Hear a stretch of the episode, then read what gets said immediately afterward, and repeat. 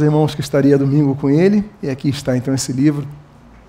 Eu quero lembrar os irmãos então que todos os slides dessa, dessa série de mensagens a respeito da reforma protestante, todos eles são é, têm os seus textos aqui é, nesse livro. Só não tem as imagens. Esse livro não tem nenhuma foto, mas todos os textos dos slides que nós estamos colocando aqui estão nesse livro. Já estão então os, os livros já estão à sua disposição ali na livraria da igreja, você que desejar adquiri-lo, ok?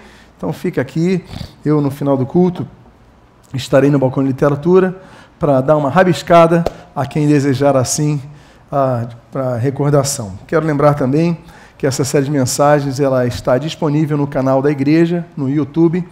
A você que deseja então pegar outras mensagens, você não veio na, na primeira, na segunda, na terceira, essa é a quarta mensagem dessa série, então que você possa acompanhar é, essa série de mensagens ali no YouTube. Pois bem, nós falamos no domingo passado sobre o início da vida de Lutero, desde o seu nascimento em Eisleben, até ele chegar no convento em Erfurt.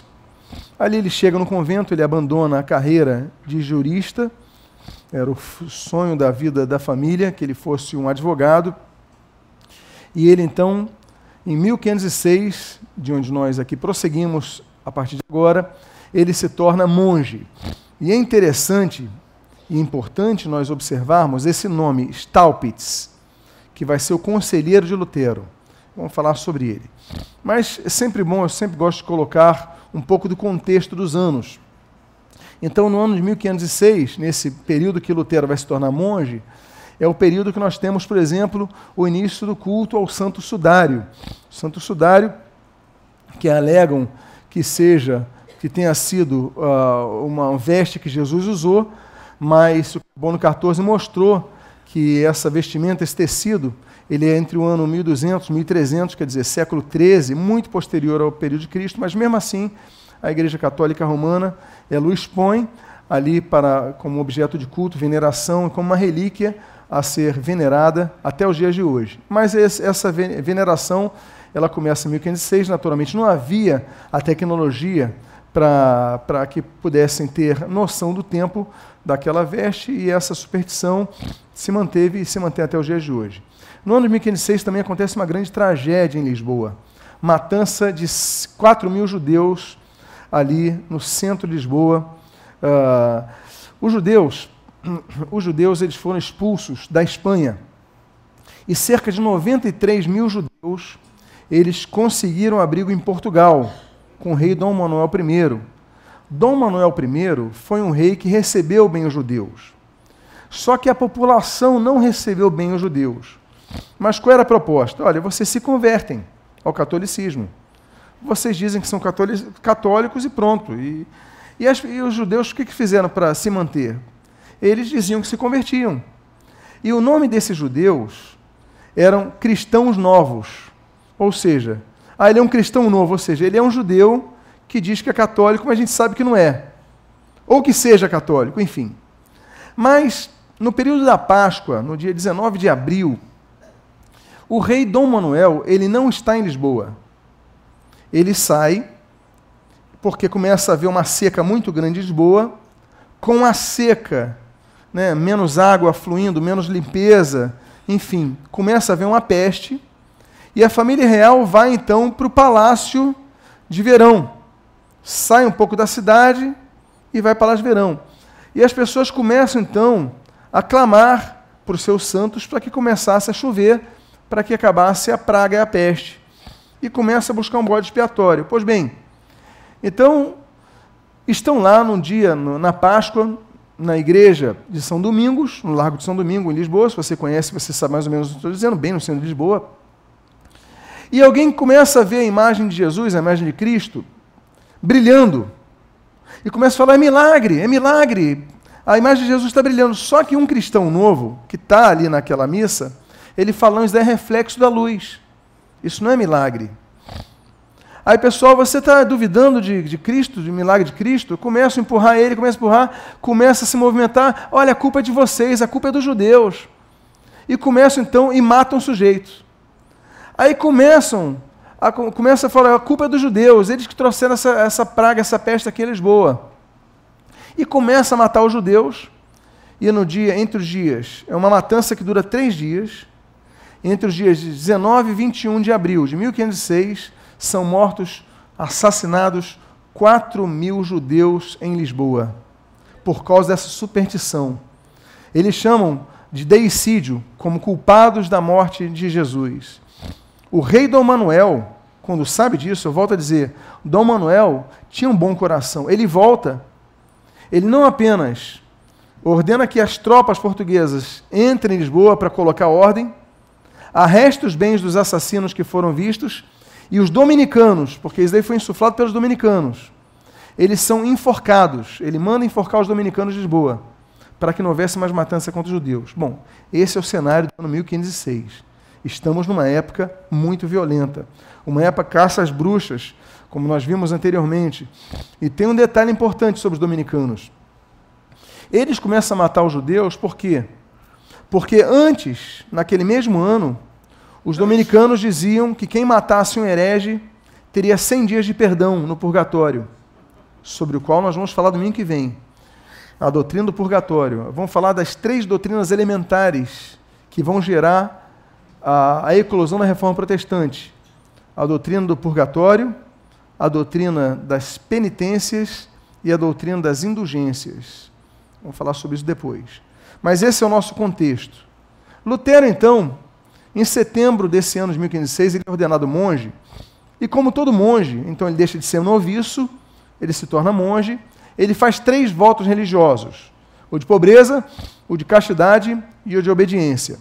Ele faz três votos, ele deita no chão, em formato de cruz, já com tonsura na cabeça, recebe a água benta, ele faz o voto que ele mesmo declarou posteriormente.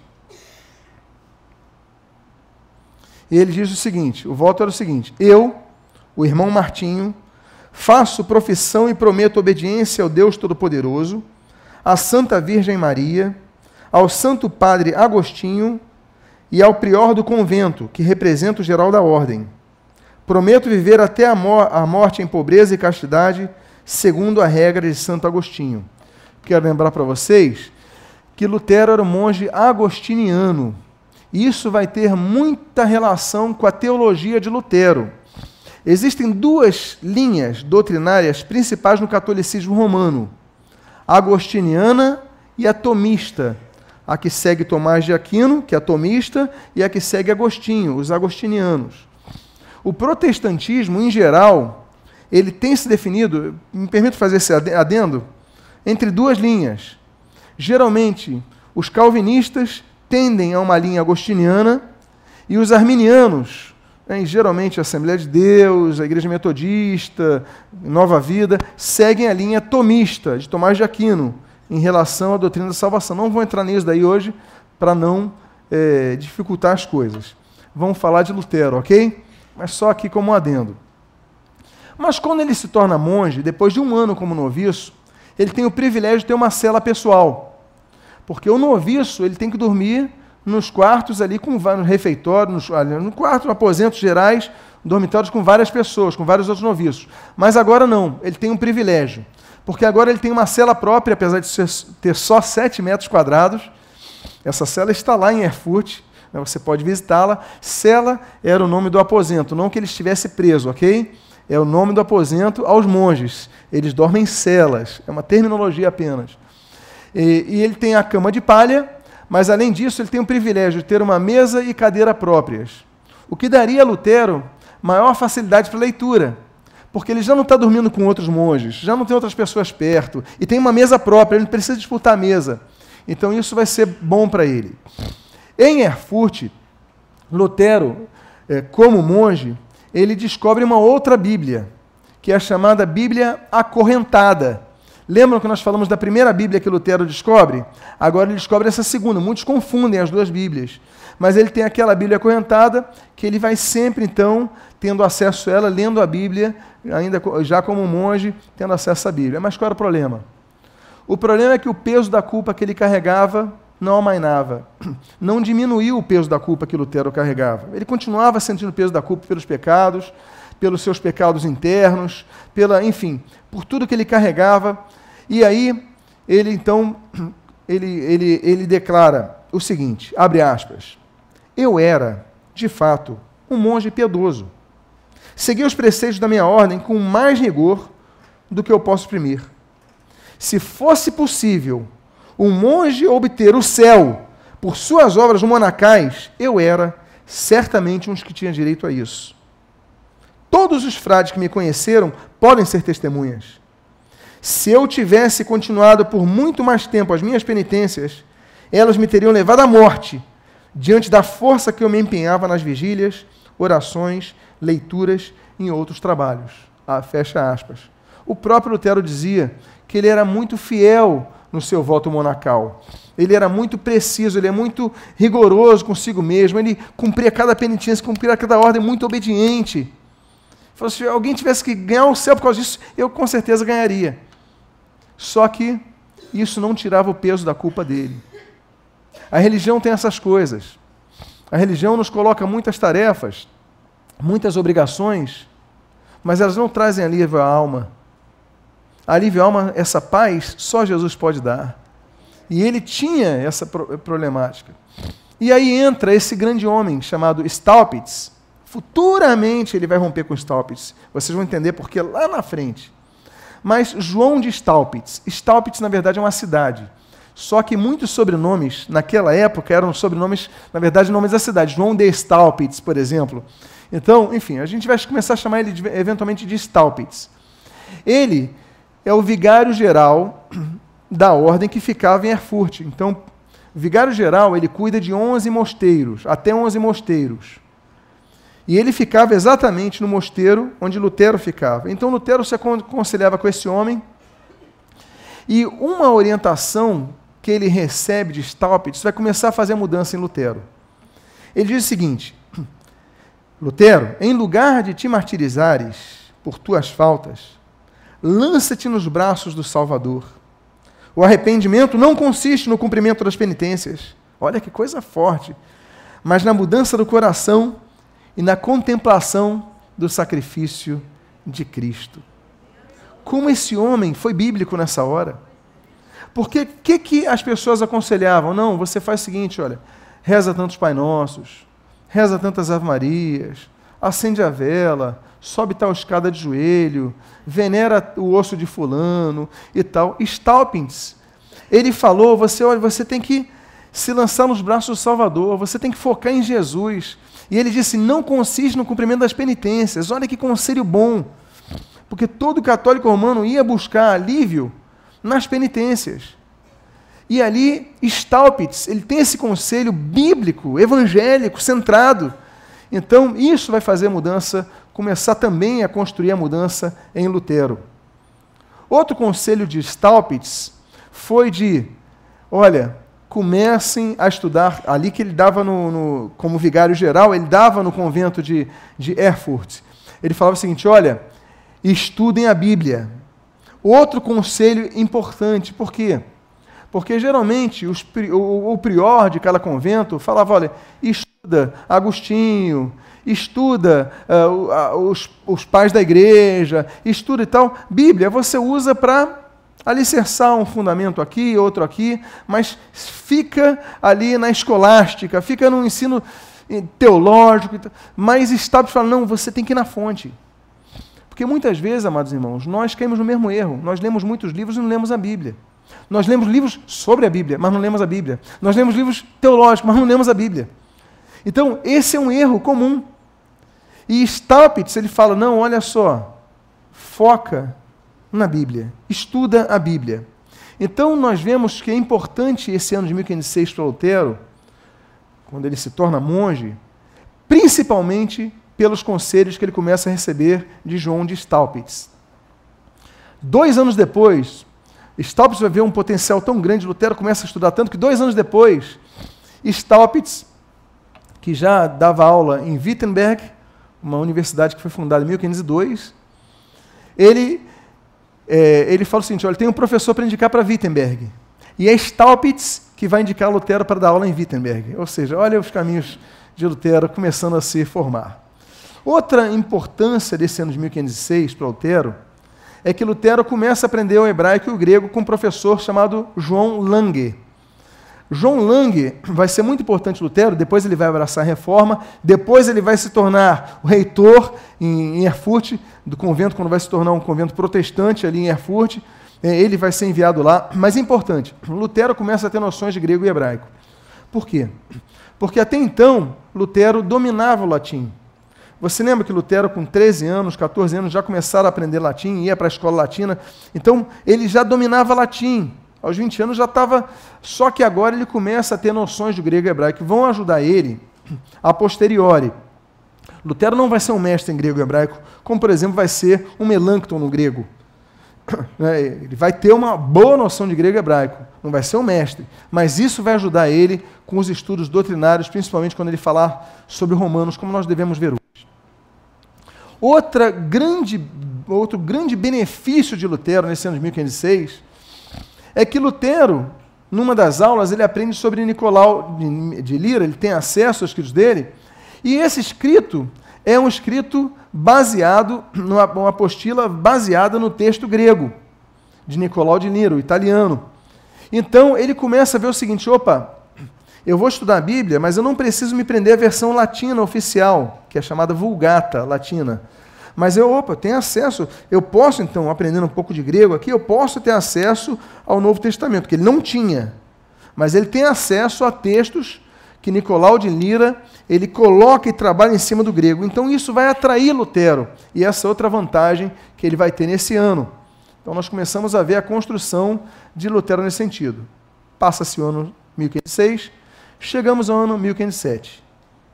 Ele tinha sido ordenado monge.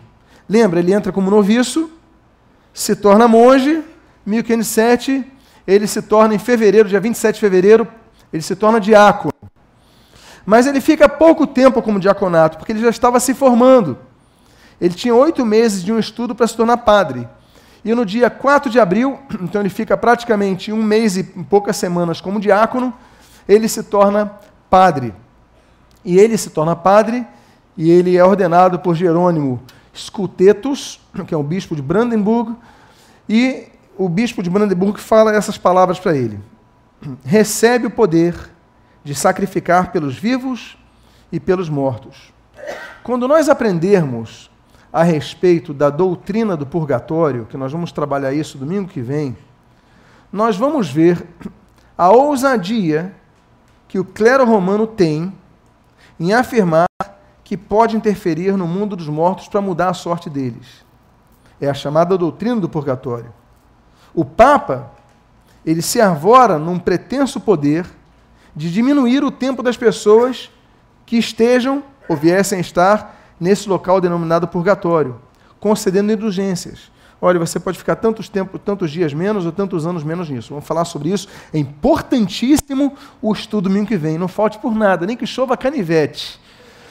Mas é importante dizer que essa teoria dos padres é uma teoria muito antiga. E esse era o voto do padre: recebe poder para sacrificar pelos vivos e pelos mortos. Então, nós vamos trabalhar sobre isso, eu vou documentar isso, eu vou colocar documentos dos padres, dos papas, vou citar documento do Papa Francisco, documento de 2015 do Papa Francisco, recente, para vocês verem que essa teoria, essa inovação doutrinária permanece nos dias atuais. Mas sobre isso eu vou falar domingo que vem. Aí chega 1508. Ele está executando suas tarefas de padre, reza sua primeira missa em maio, se não me engano, dia 2 de maio. Chega 1508. E ele se forma em bacharel de estudos bíblicos. E aí ele é enviado para Wittenberg. Pela primeira vez, ele vai conhecer Wittenberg é, para ensinar filosofia. Bom, ele se torna bacharel em estudos bíblicos no dia 9 de março. Ele começa a lecionar no mesmo tempo que leciona filosofia aristotélica em Wittenberg, ele começa um curso, outro curso em Erfurt, que é a sentença de Pedro Lombardo. Ah, pastor, por que está falando sobre isso? É mais informação para a gente, é muita informação. Não, mas é importante. É importante você entender isso. Bom, aí você fala, poxa, é distante. Aí está o mapa entre Wittenberg e Erfurt. Você vê que no caminho fica Halle, ao ocidente, e Leipzig, e Dresden, ao oriente. Então o caminho dele era esse, eram 200 quilômetros. E esse tempo, 200 quilômetros entre Wittenberg e Erfurt, que ele fazia para ter aula, dar aula, ter aula, dar aula, ter aula, dar aula, era o tempo que ele estudava, preparava suas lições e ele então se firmava nos escritos que eu vou mencionar agora, que vão ser fundamentais para a reforma. Aí no ano 1509, nesse ínterim de estudo e lecionar em Wittenberg e estudar em Erfurt, ele se forma como bacharelado nas sentenças de Pedro, uh, de Pedro Lombardo. E aí, ele, ele é, 25 anos de idade, é importante eu dizer isso. Por que, que eu estou citando esse bacharelado dele, em 1509, em Pedro Lombardo? Porque quando a pessoa aprendia as sentenças de Pedro Lombardo, eles tinham acesso a vários teólogos. Ele tem acesso a dois teólogos que têm pensamentos condizentes aos pensamentos da reforma protestante, que é o Guilherme de Ockham e o Gabriel Biel. Esses dois homens, eles, e ele vai ter acesso à leitura desses dois homens, que vão ter os seguintes ensinamentos. Guilherme de Ockham, esse é um vitral de Guilherme de Ockham, né, doutor invencíveis, né, o doutor era um homem de grande capacidade. Ele dizia o seguinte, que as escrituras, elas são soberanas em matéria de fé aos cristãos. Ou seja, hoje nós falamos do solo escritura. A gente alega isso e suporta isso contra a reforma. E realmente, Lutero é quem vai sintetizar, sistematizar, diante das inovações, das loucuras que nós vamos ver a partir do domingo que vem, do que o romanismo vai criar ao longo do tempo, ele vai balizar as escrituras sagradas, não podemos ir além dela, não podemos ficar aquém desta. Então, mas Lutero, ela, ele bebe um pouco dessa fonte em Guilherme de Ockham, que falava, não, as escrituras, elas são soberanas em matérias de fé. Não é o que diz um pastor, não é o que diz um padre, não é o que diz o papa, é o que dizem as escrituras. Então Lutero vai beber essa fonte já em 1509, ele já padre, bem, estou falando bem antes da, da eclosão da reforma, 1517, que nós vamos começar a tratar a partir do domingo que vem. E ele também tem acesso aos escritos de Gabriel Biel, ou Gabriel Biel, como alguns preferem chamar. Ele traz dois princípios importantes. O primeiro, Biel, ou Biel, ele vai dizer que os concílios estavam acima dos papas. Ou seja, a reunião dos padres, dos religiosos, para debater algum assunto, o padre poderia ser voto vencido. O papa, perdão, podia ser voto vencido o Papa podia escolher, ó, vamos para a direita, mas se o concílio definisse vamos para a esquerda, então Biel já falava, não, os concílios estão acima do Papa. E aí, depois vamos falar sobre conciliarismo, algumas coisas assim, mas mais adiante. Lutero vai trabalhar essa questão. Lutero vai defender essa causa. O poder não pode estar na mão de uma pessoa só. É uma loucura o homem ter uma canetada e mudar o rumo da cristandade. É, e mudar o rumo do, do. Que isso? Tem que haver um conselho para isso. Então, essa ideia de Lutero, que Lutero vai trabalhar tão bem, que Calvino vai sistematizar em Genebra, Lutero já bebia da fonte em Erfurt, lá com Gabriel Biel. Outra teoria de Gabriel Biel é que o poder dos sacerdotes era apenas simbólico. Ou seja, ele não, o sacerdote não tinha condição de absolver pecado de ninguém. Era só um gesto ritual. O que é contrário ao que creem os católicos romanos hoje. Os católicos romanos, quando eu falar do, do, do, da doutrina da penitência, eu vou falar das fases, né? O contrito ordis, eu vou falar do confetio cordis, não, contritio cordis, confessio ordis, eu vou falar da, da, da contrição do coração, primeira fase, eu vou falar a segunda fase, a confissão é, então a pessoa vai se confessar ao, ao, padre. A terceira fase, a fase da satisfação ou penitência, ele vai mandar um recado para você, uma tarefa de casa, você reza 25 Pai Nossos, 10 Ave Marias, sobre a escada de joelho, acende tais velas, dá esmola. Ele vai dar uma tarefa para você. E na quarta parte é a parte da absolvição dos pecados. Ele fala: Ego te absolvo pecatus tuos, é, em nome de Pátria, de Filho e de Espírito Santo. Então ele vai falar: Eu te absolvo dos pecados. Bom, essa presunção absurda, antibíblica. Nós vamos trabalhar as questões bíblicas. A partir do domingo que vem vamos falar sobre isso. Mas isso era, como é hoje, mas era naquela época um entendimento do romanismo. Lutero vai combater isso, mas Lutero ainda é padre. Ainda faltam oito anos para eclodir a reforma protestante em Wittenberg. Mas Gabriel Biel já ensinava isso. Então, nós podemos afirmar que Lutero aprendeu isso com Biel? Não podemos afirmar. Nem com Ockham. Mas o que podemos dizer é que nesse sentenciário de Pedro Lombardo ele vai começar a ter acesso às obras dele, então, deles. Então é possível que Lutero tenha sido influenciado positivamente por eles. Bom, Lutero é um aluno, é um aluno muito é, muito especial. Lutero, uma turma de 17, ele se forma em segundo lugar. Lutero é sempre uma pessoa das pontas, das cabeças da turma. Então, logo ele se formou, ele foi convidado então a lecionar mais uma vez outra disciplina dogmática nesse mesmo ano de 1509. Aí surge 1510. Vocês lembram que eu falei há pouco tempo daquele senhor que era o vigário geral da ordem, chamado João de Staupitz, que deu um conselho bom para ele? Vocês lembram dele? Que eu mostrei aqui? Pois bem. O vigário geral, ele cuidava de problemas de 11 mosteiros. Mas quando acontecia um problema maior, ele tinha que procurar o geral da ordem. E o geral da ordem ficava em Roma. E aconteceu um problema.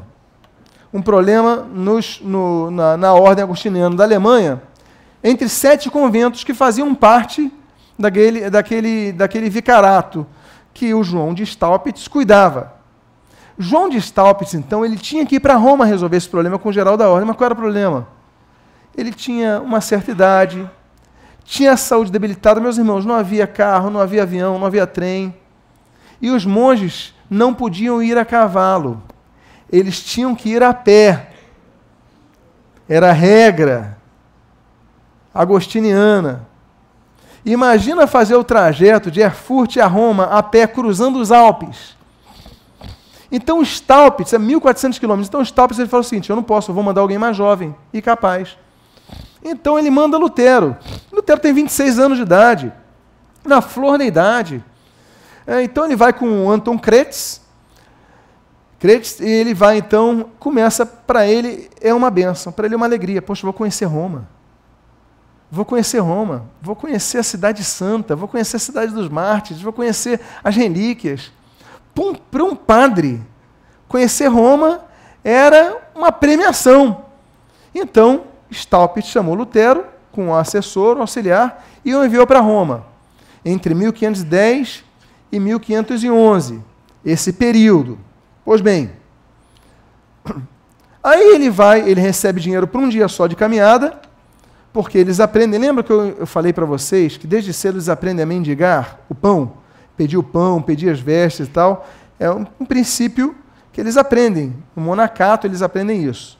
Pois bem, Lutero, então, recebeu, junto com Antônio Cretes, ele recebeu o valor para um dia só, mas a vantagem, eles têm conventos no caminho inteiro. Então, a cada local, a cada dia, eles tinham que parar no convento para pedir abrigo, comida, enfim, no local, e assim acontece. Tudo vai bem até quando ele vai chegar na região da Itália, da Lombardia. Lutero vem de um, de um, de um mosteiro e os alemães eles sempre se caracterizaram em serem, em serem muito, muito rigorosos com o cumprimento das regras que lhes foram impostas. Se a regra é essa, eu vou cumprir isso. É uma característica daquele povo. Então, ele, quando chega na Lombardia, ele tem um susto quando ele chega no convento ali. Por quê? Porque ele vê que eles têm uma vida de luxo. A regra é para eles terem o mínimo possível. Na Alemanha era assim. Mas lá não, eles têm tudo de sobra. Eles não obedeciam às normas de jejum na sexta-feira. Ah, vocês estão comendo uma sexta-feira? Ah, ninguém liga, não. Então ele começa a ver, ele tem um primeiro escândalo, digamos assim, com que vê que os italianos não seguiam as normas das ordens como os alemães seguiam, dos mosteiros que ele tinha contato e tudo mais. E ele então ele contesta. Ele contesta, que história é essa? Ele começa a protestar contra esse, esses abusos ele falou, não tem problema não, vai embora daqui. Expulsam Lutero. É mais fácil expulsar Lutero. Tá bom. Aí ele vai para Bolonha, fica doente lá, cai acamado. Depois que eles restauram, passa por Florença. E aí ele chega a Roma, que era o seu destino. Lutero, ele chega a Roma e quando chega em Roma, ali no Monte Mário, ele declara o seguinte: Salve Santa Roma, três vezes santa pelo sangue dos mártires, sangue dos mártires derramado aqui. Ele se emociona, ele dobra os joelhos, ele louva Roma. É para um padre uma realização. Assim como é até o dia de hoje, um padre ir a Roma e ir lá no Vaticano. É uma realização. Pois bem, então Lutero, ele chega lá. Como todo padre, como todo católico romano devoto, ele não vai só para Roma cumprir uma missão, ele vai aproveitar e fazer a peregrinação. E uma das maiores peregrinações em Roma, e está lá até hoje, é a chamada Escada Santa, que você está vendo na foto, Escala Sancta, que dizem ter os 28 degraus que Lutero subiu no Palácio de Pilatos. Então, disseram que a Helena trouxe para Roma e montou aquele, aquele, é, essa. E aí, cada pessoa que subiu um dos degraus, que Cristo, teoricamente, Cristo tenha subido ali, recebe uma indulgência para si se subir de joelhos. Aí Lutero, claro, ele vai subir como? De joelhos. Eu vou receber uma graça. A promessa era a seguinte: quem subir de joelho pode conseguir indulgência para um morto. É só você rezar um Pai Nosso a cada, cada degrau de joelho e você recebe, olha, abençoa o meu tio que está morto, abençoa o meu parente, meu amigo, a pessoa tal que está morta, tira ela, e a pessoa vai recebendo menos tempo no local chamado purgatório, que é um local intermediário entre céu e inferno. Pois bem. Então Lutero, ele relata o seguinte, e aí é uma frase de Lutero. Abre aspas.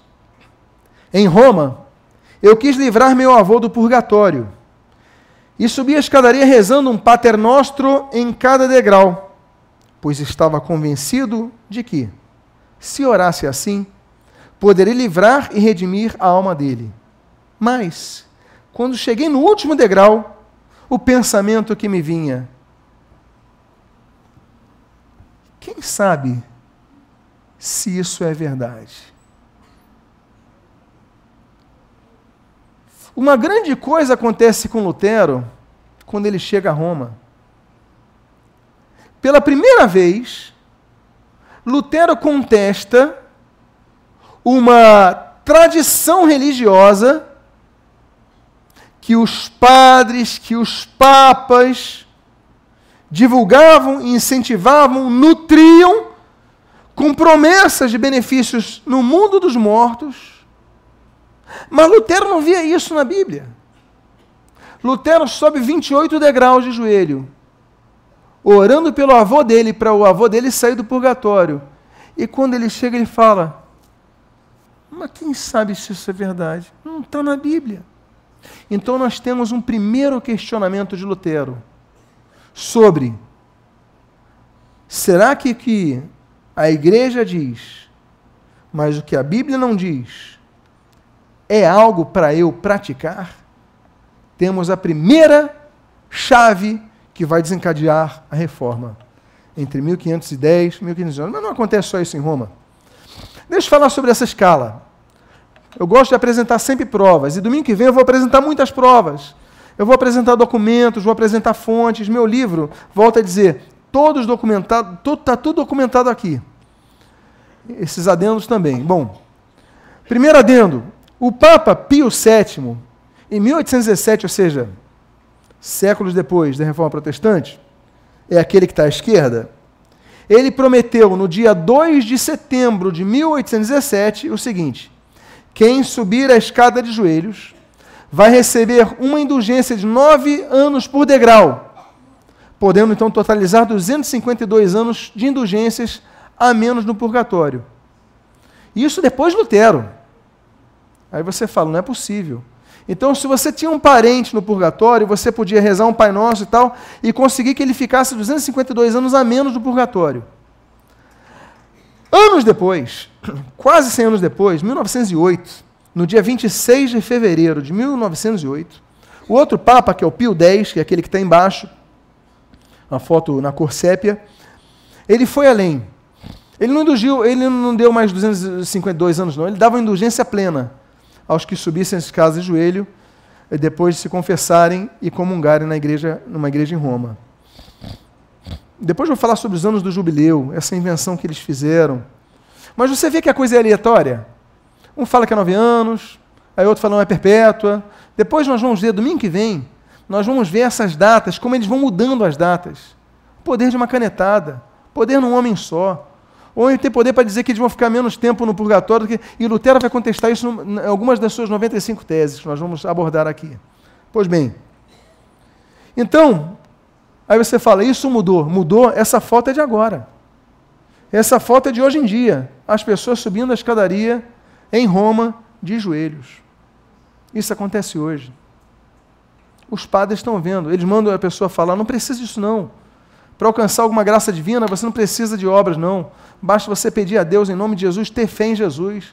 Não, eles não dizem isso. Eles permitem que as pessoas façam isso. Então, continua. Essa, essa superstição continua nos dias de hoje. Além disso, Lutero começou a ver a postura irreverente dos papas, o que falava dos papas. As ruas de Roma cheias de prostitutas. E ele lembrou e ecoava o que o pré-reformador, sobre quem nós falamos, Ian Rus, João de Rus, ele, uma vez ele pregou sobre as vacas gordas. E ele já falava do estado moral de Roma. Jean Rus, Ian Rus dizia o seguinte: Para mim, essas vacas gordas significam as meretrizes de Roma. Dizer que são mil é muito pouco para Roma. Dez mil, doze mil, quarenta mil é ainda pouco.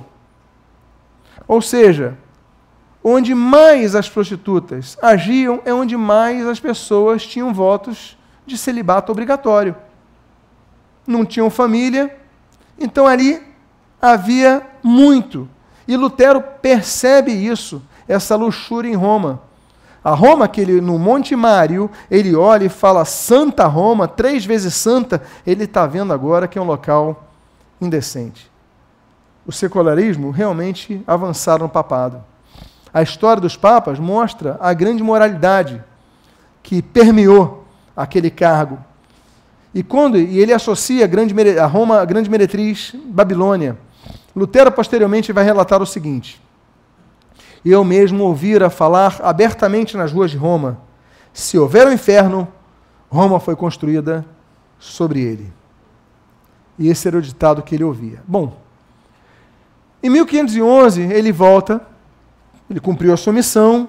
Ninguém sabe se ele conseguiu resolver, não conseguiu resolver. Não temos dados sobre a missão de resolver os problemas da ordem. Mas ele volta com a missão cumprida. Se resolvido ou não, ele cumpriu a missão dele. E aí, quando ele chega em Erfurt, então ele é transferido, onde ele lecionava, para morar em Wittenberg. E ele começa então a lecionar filosofia moral e ali conclui o seu doutorado. Entramos em 1512. Lutero, então, que já era bacharel em artes, bacharel no sentenciário Pedro Lombardo, já tinha sido é, é, noviço, monge, é, diácono, padre, e agora vira doutor. E como doutor, ele tem um, um grande privilégio, ele passa a ser professor de estudos bíblicos. Ele recebe o doutorado em 9 de outubro, ele se torna superior prior é o responsável pelo convento. Então, superior é o vice de um convento, com 28 anos de idade. Mas o que nós, nos chama a atenção é o seguinte: ele passa a não dar mais aula de filosofia, mas de, de doutrina bíblica, de Bíblia. Então, ele passa a estudar mais a Bíblia como nunca antes. E isso vai mudar a sua vida também. Em 1513, Lutero começa a ensinar sobre o livro de Salmos. E todo dia ele começa a lecionar o contexto bíblico de fala, vamos abrir, Salmo 1, versículo 1 e tal. E isso era uma preciosidade. Ler a Bíblia pela Bíblia. Ele depois vai valorizar isso, ele vai pregar muito sobre isso. E ele vai começar a usar para certos termos, como ele já tem uma noção de hebraico, ele tem acesso a um dicionário, uma gramática da língua hebraica de Johann Reuchlin. Reuchlin vai ser o tio de Felipe Melanchthon tio avô de Felipe Melanchthon que vai ser o assessor dele. Mas enfim, isso não vem ao caso. O que vem ao caso é que ele vai começar a ter uma gramática de hebraico-latim, com o qual ele vai começar a descobrir textos que apenas a tradução não lhe permitiam ter. E aí, em 1514, olha como nós estamos chegando já perto do nosso grande ano, né? 1514 ele assume como pastor da igreja da cidade. Essa igreja da cidade é Stadtkirche, que eles chamam, que também é chamada Igreja de Santa Maria. Toda a igreja católica romana era dedicada a um santo. As igrejas luteranas, quando tiveram reforma, elas mantiveram os nomes. Então, tem igrejas luteranas muito conhecidas. A igreja São Nicolau, em Leipzig, onde, por exemplo, a queda do comunismo na Alemanha Oriental, as reuniões vão acontecer na igreja, lá com o pastor daquela igreja. É, então, tem, eh, as igrejas vão se tornar é, centros da comunidade. Mas Lutero assume e ele começa a, a perceber, as pessoas, a Câmara Municipal da cidade começa a perceber, poxa, as aulas de Lutero são concorridas. Está começando a haver inscrição sobre inscrição em Wittenberg. Porque Lutero dá aula na Bíblia, ele pega textos em hebraico, ele, ele traz conhecimento às pessoas. Agora as pessoas comuns querem começar a assistir às aulas dele, outros professores vêm assistir às aulas dele, padres vêm assistir às aulas dele. Então, peraí, vamos chamar ele para ser o pastor da igreja. E Lutero, então, com 30 anos de idade, assume a igreja de Santa Maria, ou a igreja da cidade, Estado Kirche, que é essa igreja que você está vendo aí bem no centro de Wittenberg, que é aquela igreja ali onde ele vai ser pastor por décadas e décadas, nessa igreja, a igreja de Santa Maria. Aí chega o ano 1515 e Lutero se torna vigário geral. Lembra os irmãos que vigário geral ele tem a responsabilidade sobre 9, 10, 11 conventos? Nessa média, 10 conventos? Então agora Lutero começa a ter a responsabilidade de visitar 11 conventos da sua região. Mas isso é uma vantagem para a causa reformada. Por quê? Porque Lutero ele está dando aulas de estudo bíblico e depois do livro de Salmos ele entra em Romanos. E quando ele entra em Romanos, ele começa a estudar a respeito da doutrina da justificação pela fé. Então ele se torna vigário geral de 11 conventos na região da Saxônia e da Turingia, incluindo Erfurt, onde ele foi noviço, onde ele foi monge. Ele agora se torna vigário geral, como ele dá a volta por cima ali. Né? E ele aumenta o ritmo de cada trabalho. Aquele professor dele, João Lang, João de Lang, ele vai escrever o seguinte para João de Lang: Tenho que pregar diariamente na igreja paroquial. Ele pregava todos os dias Sou vigário do distrito, isto é, 11 vezes prior. Tenho um curso sobre São Paulo, que era o de Romanos que ele estava dando. Raras vezes me sobra um tempo para rezar as horas canônicas. Quero lembrar, o que, que são horas canônicas? Ele era um monge muito regrado. Então, sempre que batia o sino da hora, hora clock, né, aquela hora pontual, é, uma da tarde, duas da tarde, três da tarde, ele parava tudo e rezava as horas canônicas, isto é, 25 Pai Nossos, 25 Ave Marias, onde ele estivesse. Ele está na padaria, bateu o sino lá, com licença, fechava os olhos, rezava 25 Pai Nosso, 25 Ave Marias. Então ele era muito regrado. Isso vai ajudar na causa da reforma também. Mas ele está falando: olha, às vezes não sobra tempo para rezar. Eu tenho que fazer tanta coisa que eu não tenho nem tempo para isso. Mas a vantagem é isso que eu falei. Ele, como vigário geral, ele podia visitar e começar a pregar as doutrinas da reforma protestante, que vão começar a surgir no estudo ali de Romanos, a justificação pela fé, ele vai começar a pregar e vai começar a preparar a base da reforma que vai pegar aquela região com força, da Saxônia e da Turíngia. Então, ele tem uma descoberta. Ele cita dois textos fundamentais, eu vou citar os dois textos fundamentais da reforma que vão surgir nesse período para Lutero, os dois de Romanos. Romanos 3, de 21 a 24, eu vou ler esse texto aqui. Diz o seguinte: a palavra de Deus. Mas agora, sem lei, se manifestou a justiça de Deus testemunhada pela lei e pelos profetas. Justiça de Deus mediante a fé em Jesus Cristo, para todos e sobre todos os que creem. Porque não há distinção, pois todos pecaram e carecem da glória de Deus, sendo justificados gratuitamente por sua graça mediante a redenção que há em Cristo Jesus não é pela lei, não é pelas obras, é pela fé que nós somos justificados. Lutero descobre isso. Eu não preciso acender uma vela, eu não preciso subir uma escadaria de joelhos, Eu não preciso rezar tantos Pai Nossos. Eu basta eu crer em Jesus, que eu sou justificado pela fé. Esse texto de Romanos 3 eclode nele, mas o mais conhecido deles, que vocês devem saber, é o de Romanos 1,17, no qual o texto diz: Visto que a justiça de Deus se revela no Evangelho de fé em fé, como está escrito em Abacuque 2,4, que o justo viverá por fé. Então nós vivemos por fé. Esses dois textos, eles balizam Lutero na causa reformada. A partir de agora, Lutero começa a esboçar que você não precisa de obras, não precisa de uma autorização de um pastor, de um padre, de um papa, de um líder para receber perdão dos pecados. Basta você ter é, fé em Jesus, genuína, coração arrependido em Jesus, não dependia de força humana, não dependia de obras religiosas, apenas das ações realizadas por Jesus. E aí vai ser essa uma grande base. Então, votos, sacrifícios, andar de joelho, fazer jejum para alcançar graça, tantas coisas que não estavam na Bíblia, só o que está na Bíblia. O que a Bíblia alega, o que a Bíblia ensina, nós praticamos o que não está. As pessoas criavam, faz isso, faz aquilo. Então, indulgências. Nada disso era necessário para obter a graça divina para a salvação. Ou seja, já as pessoas não precisavam carregar um fardo que era impossível de carregar. O fardo de Jesus é leve. Anos depois, Lutero escreveu o seguinte: abre aspas, texto de Lutero.